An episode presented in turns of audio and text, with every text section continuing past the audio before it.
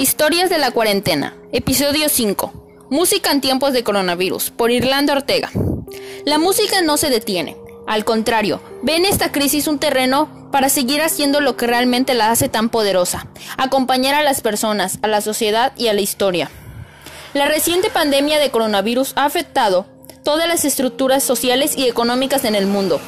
La gente debe permanecer encerrada, con el menos contacto físico posible para evitar la propagación y contagio de este virus. Por ende, muchas de las actividades sociales están siendo ajustadas a esta nueva realidad, la del encierro. La música y su mundo no ha quedado exento. Muchos conciertos, festivales, grabaciones de discos, entrevistas, ensayos y demás han tenido que ser pospuestos por tiempo indefinido hasta que la crisis aminore. Esto ha hecho que los músicos y la industria musical se acople al nuevo contexto, al menos por ahora.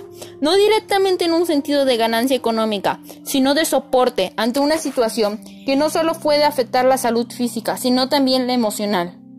Pues hay muchas personas que están perdiendo sus trabajos y en general se respira un aire de miedo. Eso estresa a cualquiera ante la situación.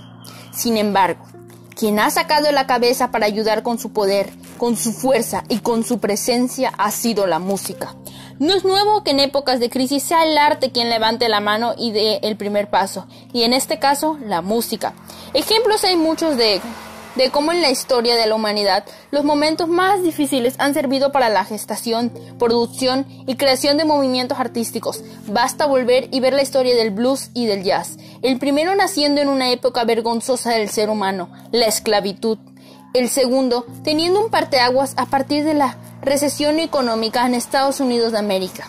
En México, por ejemplo, sin olvidar que también es resultado de lo hecho por generaciones musicales anteriores, todo el movimiento noventero de rock nacional toma fuerza a partir de una de las peores crisis vividas en el país, la crisis económica del 88.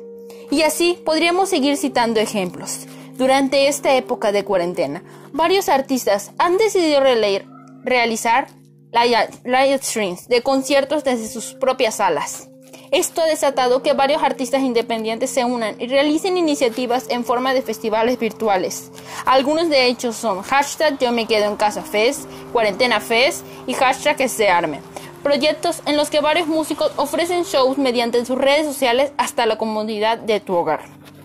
En Latinoamérica se han organizado conciertos a puerta cerrada, donde varios artistas tocan en un teatro sin público, pero llevando a través de la red hacia todos los hogares. Estamos llegando, aunque de manera obligada, a lo que vislumbraba el futuro. Los conciertos virtuales, donde el público se encuentra frente a una pantalla observando y escuchando un concierto en tiempo real. Esto cambiará completamente la forma de consumir música en vivo, aunque aún no sabemos de qué manera ni cuánto afectará para bien o para mal. La música en tiempos de coronavirus es inmune, no se detiene, al contrario. Ve en esta crisis un terreno para seguir haciendo lo que realmente la hace tan poderosa, acompañar a las personas, a la sociedad y a la historia. Ojalá estos tiempos también sirvan para devolverle a ella el lugar que se merece en la sociedad, un lugar mucho más importante y relevante que el que se le da ahora, tildándola de hobby o de mero entretenimiento.